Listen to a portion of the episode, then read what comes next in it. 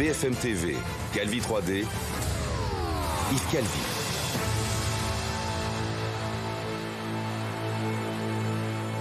Bienvenue à vous qui nous rejoignez sur BFM TV. Il voulait s'en prendre à des Français. Le Malien de 32 ans qui a blessé plusieurs personnes samedi, gare de Lyon à Paris, a été mis en examen pour tentative d'assassinat et violence commise avec euh, armes aggravées. L'homme en cours la prison à perpétuité. Vincent Lantighem euh, de notre service police-justice de BFM TV a pu rencontrer d'ailleurs ses avocats au tribunal de Paris. Sans surprise, l'assaillant de la gare de Lyon a donc été mis en examen et placé en détention provisoire, mis en examen pour tentative d'assassinat aggravé, aggravé parce que le juge d'instruction a estimé qu'il voulait s'en prendre spécifiquement à des Français en raison de leur nationalité. Pour autant, les avocats de cet homme, Yassine Yakouti et Julien Rollens, ont contesté le fait qu'il s'agit aujourd'hui d'un dossier politique ou terroriste. Pour eux, il ne s'agit que d'un dossier psychiatrique. On les écoute. Alors sans entrer et en respectant le, secret professionnel et le secret de l'instruction, il a été euh, placé en détention. Simplement garder à l'esprit euh, qu'il ne s'agit certainement pas d'un dossier politique, mais d'un dossier judiciaire et un dossier euh, qui psychiatrique. donc l'enjeu de ce dossier-là sera principalement l'état de santé de notre client. Il y a déjà un arbitrage qui a été rendu par la justice dans ce dossier, c'est qu'il a été ouvert non pas au pôle antiterroriste, mais au pôle général. Euh, qui a donc pas lieu de refaire une lecture à ce stade du dossier qui serait autre que celle qui a été faite par la justice. Et, euh, et que du reste, il y a encore euh, dans ce dossier une victime qui est dans un état de santé critique, qu'il est donc tôt pour commenter à outrance et que le temps est à la sérénité et à la justice. L'assaillant de la gare de Lyon va donc partir en détention euh, on ignore s'il a pris la parole devant le juge d'instruction. En tout état de cause, lors de sa garde à vue devant les policiers, il a assumé son geste. Il a dit qu'il voulait se venger de la France, la France coupable à ses yeux d'avoir causé du tort à son pays d'origine, le Mali, ainsi qu'à son grand-père décédé en 2004. C'est la raison pour laquelle il aurait voulu se venger de la France et des Français. C'est la raison pour laquelle il a quitté l'Italie où il vivait il y a encore quelques semaines pour arriver à la gare de Lyon et tenter de tuer des gens comme il l'a fait samedi dernier. Merci Vincent Ventigam. Alors, euh, avec nous pour revenir sur ces événements, Maître Clarisse Serre, qui est avocate au barreau de Seine-Saint-Denis. Je rappelle votre livre témoignage, La Lionne du barreau, paru aux éditions Sonatine. Frédéric Auréal, ancien haut fonctionnaire euh, de notre police nationale. Laurent Valdiguet, journaliste d'investigation au magazine Marianne. Et euh, Mathias Tesson, journaliste police-justice de BFM TV. Clarisse Serre, on va revenir en détail hein, sur les faits et ces passagers héroïques qui ont réussi à, maîtriser l'assaillant. Mais tout d'abord, vos confrères sont-ils en train d'orienter l'enquête vers les problèmes psychiatriques du suspect? C'est ce qu'on vient de comprendre et qu'on vient d'entendre, on est bien d'accord. Exactement. Alors, euh, D'abord, orienter, les avocats n'ont pas vraiment ce pouvoir-là. C'est surtout le juge d'instruction qui va décider euh, de l'instruction et du timing qui va être donné. En revanche, ce que les, mes confrères sont en train de pointer du doigt, euh, c'est que manifestement, il y a des problèmes d'ordre psychiatrique. Mmh. Donc, pendant la garde à vue, pour rappeler les choses, il a été placé en garde à vue. La garde à vue a été à un moment jugé incompatible. Avec son état Avec son état. Et puis, un médecin a décidé, il a été revu par un médecin qui a décidé qu'elle était de nouveau compatible. Mmh. C'est dans ces conditions qu'il a pu être présenté à un juge d'instruction, sinon ça n'aurait pas été le cas. Maintenant, vu ce qui a pu être dit euh, pour l'instant. Euh, il va y avoir nécessairement, le juge d'instruction va ordonner une expertise psychiatrique, sachant qu'en matière criminelle, même si quelqu'un paraît normal, de toutes les manières, il y a toujours une expertise psychiatrique qui est ordonnée. C'est obligatoire en matière criminelle. En revanche, là, une spécificité, c'est que vu ce qui a été dit, il y a une expertise psychiatrique qui va, avoir qui va être très importante. D'abord pour savoir s'il était au moment des faits, parce que ça s'apprécie à différentes étapes, mais au moment des faits, est-ce qu'il était en pleine possession de ses moyens, ou est-ce qu'il y avait une abolition, une altération, ce qu'on appelle du discernement. Alors, ce que l'on sait, Mathias Tesson, c'est que ces problèmes psychiatriques ont été diagnostiqués lors de son passage en Italie, si je ne m'abuse. Et on rappelle que l'homme venait d'arriver le 1er février sur le territoire français. Oui, euh, quelques jours seulement avant les faits. On va retracer un petit peu l'itinéraire qu'on mmh. connaît de cet homme. Il arrive donc le 1er février par Cannes, puis Lyon, puis euh, il prend euh, un train visiblement qui l'emmène jusqu'à la gare de Lyon la veille des faits. Il dort près de la gare et il dit avoir acheté ce marteau qui va lui servir pour eh bien passer à l'acte dans un magasin, le Roi Merlin de la gare, ainsi qu'un de cuisine dans une quincaillerie il dit avoir choisi Paris parce que c'est la capitale de la France et il dit ne pas avoir choisi euh, sa victime. Sur l'épisode italien, on peut rappeler que c'est d'abord un homme qui est passé par la Libye. C'est un itinéraire finalement assez classique quand on euh, souhaite euh, immigrer, notamment depuis le, Mali. Il arrive ensuite en Europe. Il est régularisé en Italie en 2019 sur fondement médical et effectivement, il dit avoir eu un gros épisode psychotique en Italie en 2017 précisément et évoqué s'être retrouvé à errer nu dans la neige. À ce moment-là, il a été épaulé euh, par des associations euh, en Italie. La dimension psychiatrique euh, de cet homme sera évidemment au cœur de l'instruction qui s'annonce avec, on vient de l'entendre, des expertises, des contre-expertises et tout cela jusqu'au procès. On, revient ensemble sur les faits, Mathias. Tout se déroule donc à la gare de Lyon, à Paris. Nous sommes samedi matin, il est 7h35 et un homme sur le quai, en fait, met le feu à son sac à dos. Oui, c'est un petit peu cet épisode étonnant hein, qui va déclencher son, son passage à l'acte parce que au moment où il met le feu à son sac à dos, c'est là que des passants s'approchent de lui pour essayer de comprendre et savoir ce qui se passe. Il attaque alors plusieurs personnes, euh, manifestement d'abord une jeune femme, puis euh, euh, des personnes viennent s'interposer, plusieurs personnes, un homme de 66 ans, un autre de 56 ans et un dernier plus jeune. Les trois sont blessés à des niveaux de gravité différents. On va rappeler que l'homme de 66 ans est toujours hospitalisé dans un état grave. Son pronostic vital est engagé. Et puis assez rapidement, il est donc maîtrisé par par ses passants et puis il est interpellé par les effectifs de police présents, la police ferroviaire de la SNCF, appelée la SUGE. et élément intéressant lors de son passage à l'acte, c'est un homme qui n'a pas crié, qui n'a pas euh, manifesté euh, de revendication, euh, peu importe, peu importe laquelle. il dit qu'il n'a pas agi pour commettre un attentat et que son geste n'a rien à voir avec la religion. Laurent Valdiguet, ce qui est hallucinant dans cette scène qui se déroule en quelques minutes, c'est l'attitude des passagers, enfin dans la gare, qui n'ont pas, ils sont intervenus avec un courage incroyable et ils ont peut-être empêché un, un bilan qui aurait pu être beaucoup plus grave. Oui, parce qu'il faut se mettre dans le contexte de cette gare de Lyon un samedi matin à 7h30. il y a beaucoup de monde il y a un mélange de gens plus empêtrés dans leur sac, dans leur sac à roulettes, etc. Donc c'est une situation qui peut très vite être confuse. Et là, d'ailleurs, il veut s'en prendre, comme le disait Mathias, il brûle son sac à dos dans un escalator, dans une espèce de goulet qui fait la liaison entre les, les, quais supérieurs et cette espèce de gare souterraine, très basse de plafond, tous les, tous les. Avec l'accès au métro, notamment. tout le contexte est réuni pour créer une situation de panique avec des gens qui courraient dans tous les sens, etc. Et là, il s'en prend, il vise une femme. Et il y a ce monsieur de 66 ans, comme le disait Mathias, Claude, qui s'interpose. Et il faut voir le courage qu'il faut pour s'interposer dans ce genre de situation. Parce que d'un autre côté, euh, c'est vrai qu'un couteau de cuisine, un marteau, c'est des objets qui apparaissent banals, mais qui sont, il faut voir le contexte entre les mains de personnes qui, au moment où elles passent à l'acte, même si ensuite elles peuvent apparaître calmes dans une audience, calmes en garde à vue, à ce moment-là, ce sont des gens qui sont baignés d'adrénaline et qui sont dans un état de force excessive. Et, donc c'est vrai que ça, ça, il faut souligner à quel point intervenir dans ce genre de contexte est toujours un acte héroïque. Alors, c'est un... 66 ans, pardonnez-moi, Claude, il, dit euh, quand même à cet homme, prends-en toi à moi plutôt qu'à cette jeune femme. C'est-à-dire qu'il incite l'agresseur à s'en prendre à lui euh, plutôt qu'à cette euh, jeune femme qui semble en difficulté. Vous êtes surpris par ce courage des, passagers qui étaient là?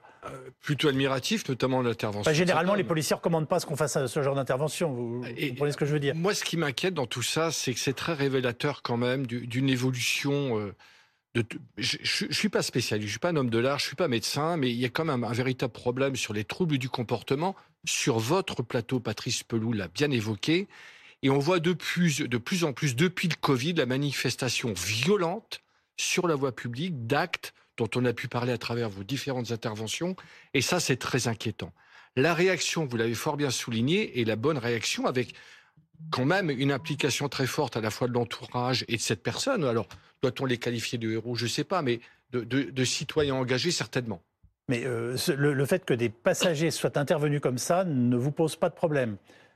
Vous le comprenez. Comment voulez-vous laisser une La police nous demande d'habitude de ne pas intervenir. C'est juste intervenir en situation de légitime défense pour porter assistance à une personne oui. et cette femme dont vous avez parlé qui aurait manifestement euh, peut-être été tuée. Hein, je veux dire, donc c'est logique. Enfin, c'est le devoir de à l'envers, on, aurait porté voilà, C'était une non-assistance à personne en danger. Et, oui, je ne vois pas un, policier faire une remarque de cette nature ou un magistrat mettre qui que ce soit en cause sur une intervention de cette nature. Bah, vous êtes parfaitement clair. Mathias Tesson, vous avez pu parler cet après-midi avec euh, l'une des victimes de cette attaque au couteau. Hein. Oui, il y a Claude, donc 66 ans, dont le pronostic vital est toujours engagé à cette heure, et il y a Christophe, 56 ans, euh, qui réside dans les Yvelines et qui lui euh, va plaquer au sol l'agresseur et va faire en sorte d'éloigner son couteau. Et par la même occasion, il va recevoir eh bien un coup de couteau au niveau du cou ainsi qu'au niveau des mains. Cet homme a accepté de répondre à nos questions par téléphone. J'ai pu le joindre tout à l'heure. Écoutez, il retrace un petit peu la chronologie des faits. J'arrive sur euh, l'esplanade du hall 3. J'entends des bruits, j'entends bizarrement que ça crie. Je tourne la tête, je vois un Africain avec un couteau à la main, en train de se prendre à des personnes. Je crie, je crie pour détourner son attention et l'attirer vers moi. C'est quelqu'un qui est venu le percuter comme s'il faisait un plaquage de rugby. Là, je me dis, faut, là, c'est le moment de lui sauter dessus. Donc, je saute sur l'agresseur. Il me plante un coup de couteau dans le cou. J'ai quasiment rien senti.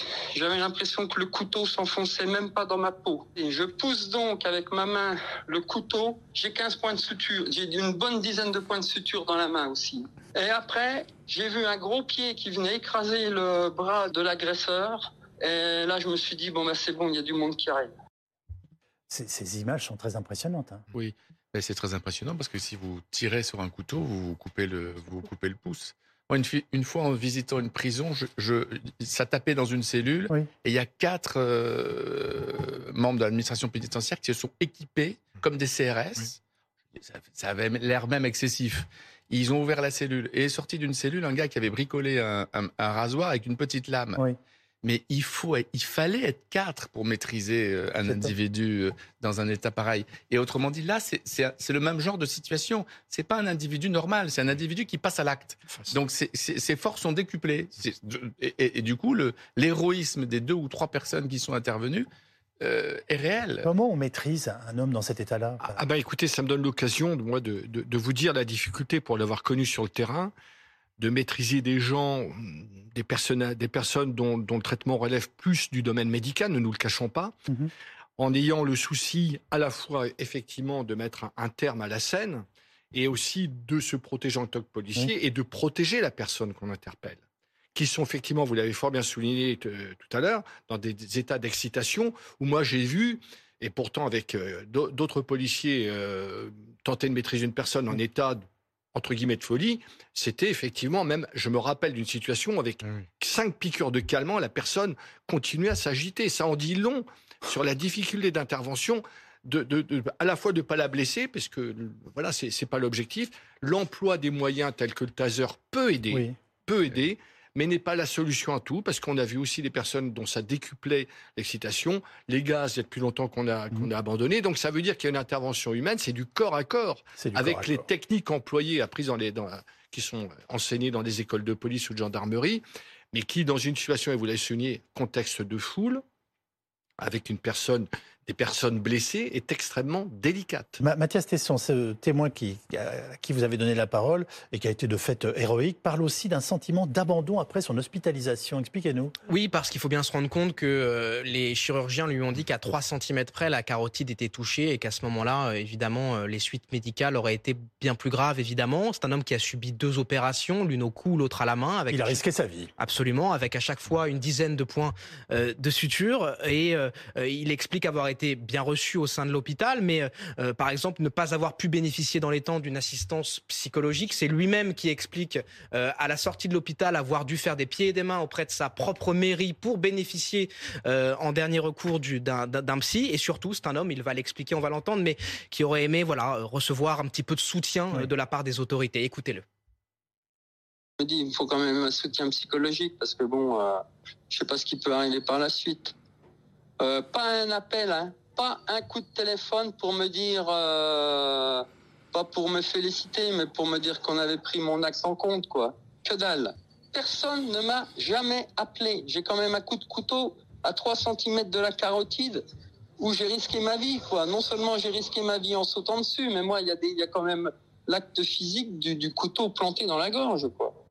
Maître Clarissa, est-ce que vous comprenez ce sentiment d'abandon qui, qui, est exprimé Oui, bien sûr. Je voudrais revenir aussi sur la question que vous posiez sur l'intervention. Oui. En fait, on se rend compte que quand on est par exemple sur un plateau de télévision, on se dit c'est normal d'intervenir. Et en fait, c'est pas le cas parce que tout à chacun réagit différemment. Vous avez des gens qui sont sidérés sur une scène et qui après coup vous racontent mais j'ai pas pu. J'aurais voulu crier, aucun cri n'est sorti. Euh, ça, c'est quelque chose qu'on rencontre régulièrement de la part même de témoins qui disent j'aurais voulu intervenir. Parce qu'après, on entend mais vous avez été lâche. Pas du tout. Chaque situation est différente. Et puis, vous avez des gens qu'on connaît, on se serait dit mais jamais ils vont intervenir.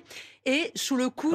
Voilà, de l'adrénaline aussi, sur le coup de l'émotion, ils ne réagissent pas et c'est d'instinct qu'ils réagissent en fait. Il n'y a, pas de, il a pas de réaction, il y a une réaction plutôt instantanée plutôt qu'une réflexion. Donc pour répondre à votre question, ce qui est assez étonnant, c'est que maintenant, dans beaucoup de catastrophes, on a vu euh, les gouvernements successifs mettre en place des cellules Oui. euh, psychologiques. Oui. Là, c'est tout à fait étonnant, surtout qu'en plus maintenant, on a très facilement les portables des gens, et donc on peut s'attendre à ce qu'une autorité téléphone, et ce qui n'a pas été le cas. Et puis il y a aussi un autre phénomène que, que décrit cette personne, c'est la décompensation.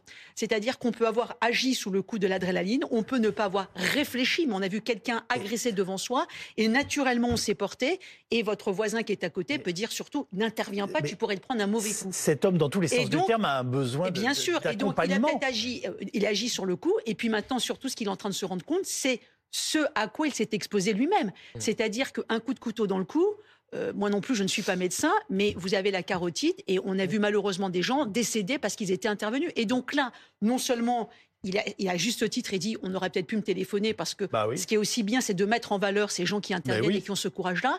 Et puis d'un autre côté, il doit également ré- aussi réaliser bah, qu'il est passé lui-même à deux toits de la mort. Oui. Parce que, entre guillemets, heureusement pour lui, ça se termine bien. Et je dis, je mets des précautions à ce que je suis en train de vous dire, parce que vous avez vu évidemment la cicatrice Oui. ici, mais vous avez vu ce qui, moi, me semble le plus important, c'est au niveau des mains. Oui. Parce qu'il peut y avoir des conséquences à long terme. Bien sûr. Là, c'est trop tôt pour le savoir. Il fera l'objet d'une expertise. Oui. Mais il peut avoir des conséquences d'ordre évidemment psychologique, mais aussi euh, Physiologique. physique. Euh, c'est quand même stupéfiant qu'il n'ait pas eu un appel euh, d'un- responsable Oui, politique. Oh, mais- c'est vrai qu'il en aura un là maintenant, vraisemblablement. Pour l'espérer. Mais c'est vrai Bah, le- Non mais excusez-moi, mais c'était, Oui. il est temps, non? Oui. Vous avez l'air de- d'évacuer ça non, rapidement. Oui, il est temps. Enfin, je- Peut-être. évidemment. Un coup de fil de Gérald Darmanin, ça n'aurait pas été oui. déplaisant. Oui, Il n'y hein, a je- pas débat. C'est vrai que le courage ne se commande pas. Et, et c'est souvent. euh, c'est de l'ordre du réflexe.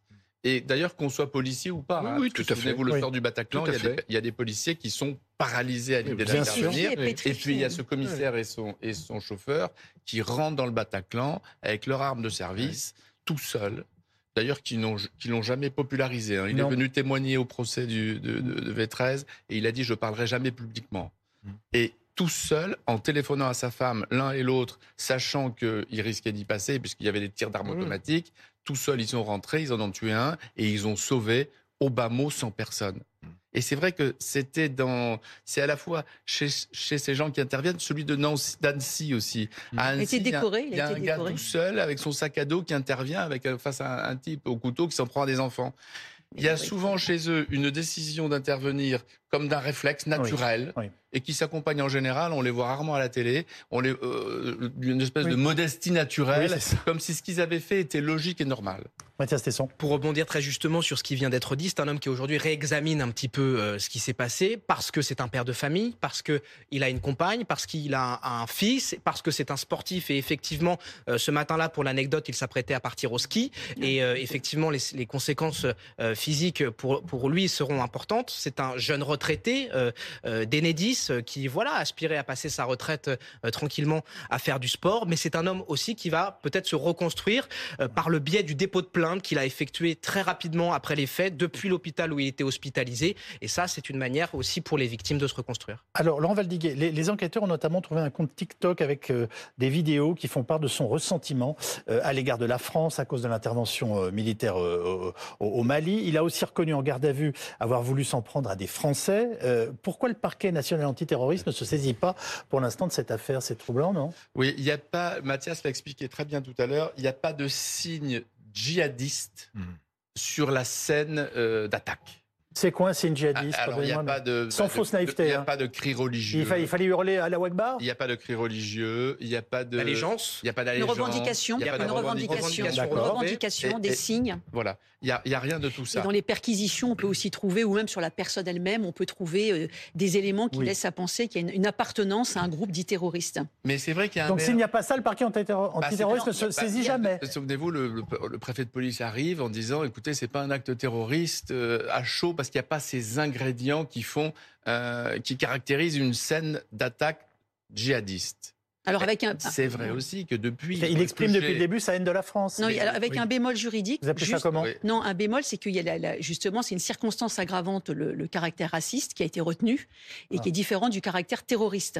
Donc le PNAT n'a aucune raison de ne pas se saisir. Il est raciste, il n'est pas terroriste. Ah, bah, il- Non mais c'est très bien. je- Non, mais c'est des, que ça peut considérations. intéresser nos Il y a téléspectateurs. des voyez. considérations juridiques qui, fait que, qui font qu'en tous les cas, le PNAT, euh, le, le- le parquet national antiterroriste, n'a pas de raison de se saisir s'il consi- s'il considère qu'il y a un acte acte terroriste. Il le saisit régulièrement.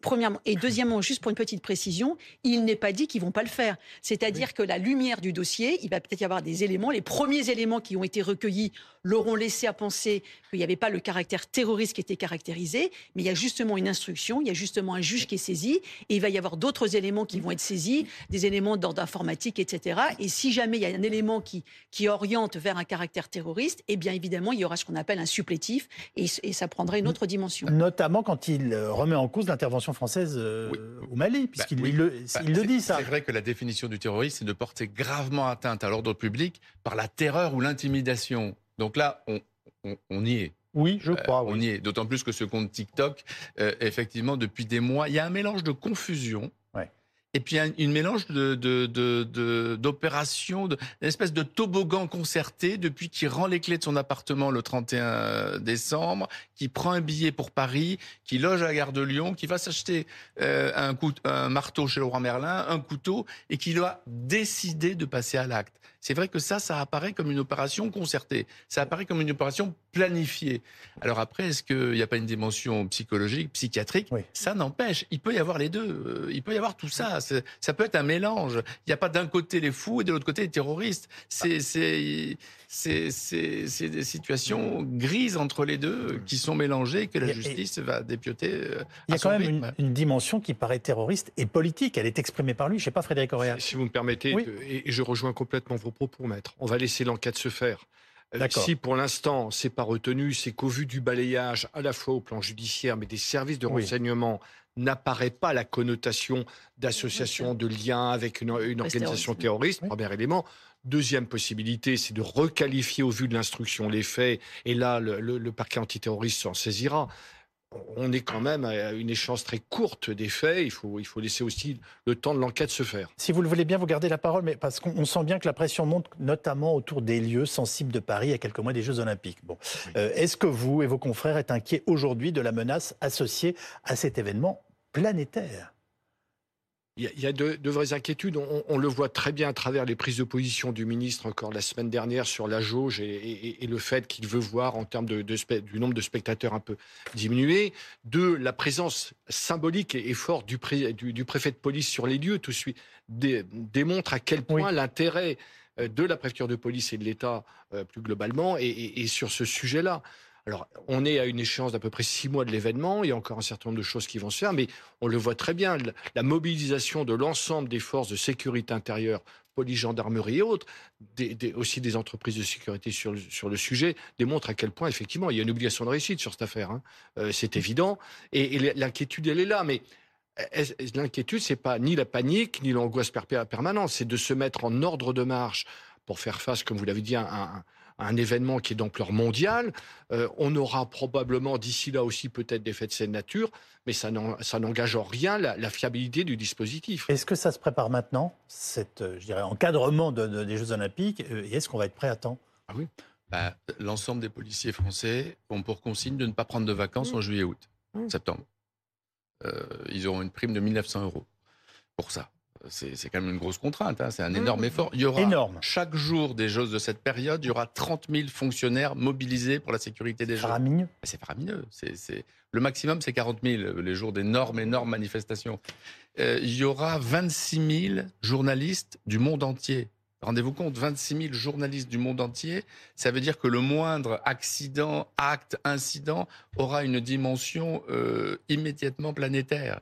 Donc oui, euh, et puis on est une grande démocratie, donc euh, il ne s'agit pas de vider Paris de toute sa population et de vivre dans, des, dans, des, dans une bulle. Donc la vie, elle, elle, elle, va continuer. Et puis évidemment, il y a, y a, un risque pour, pour, pour, pour toutes ces raisons. Merci à tous en tout cas d'avoir pris la parole ce soir.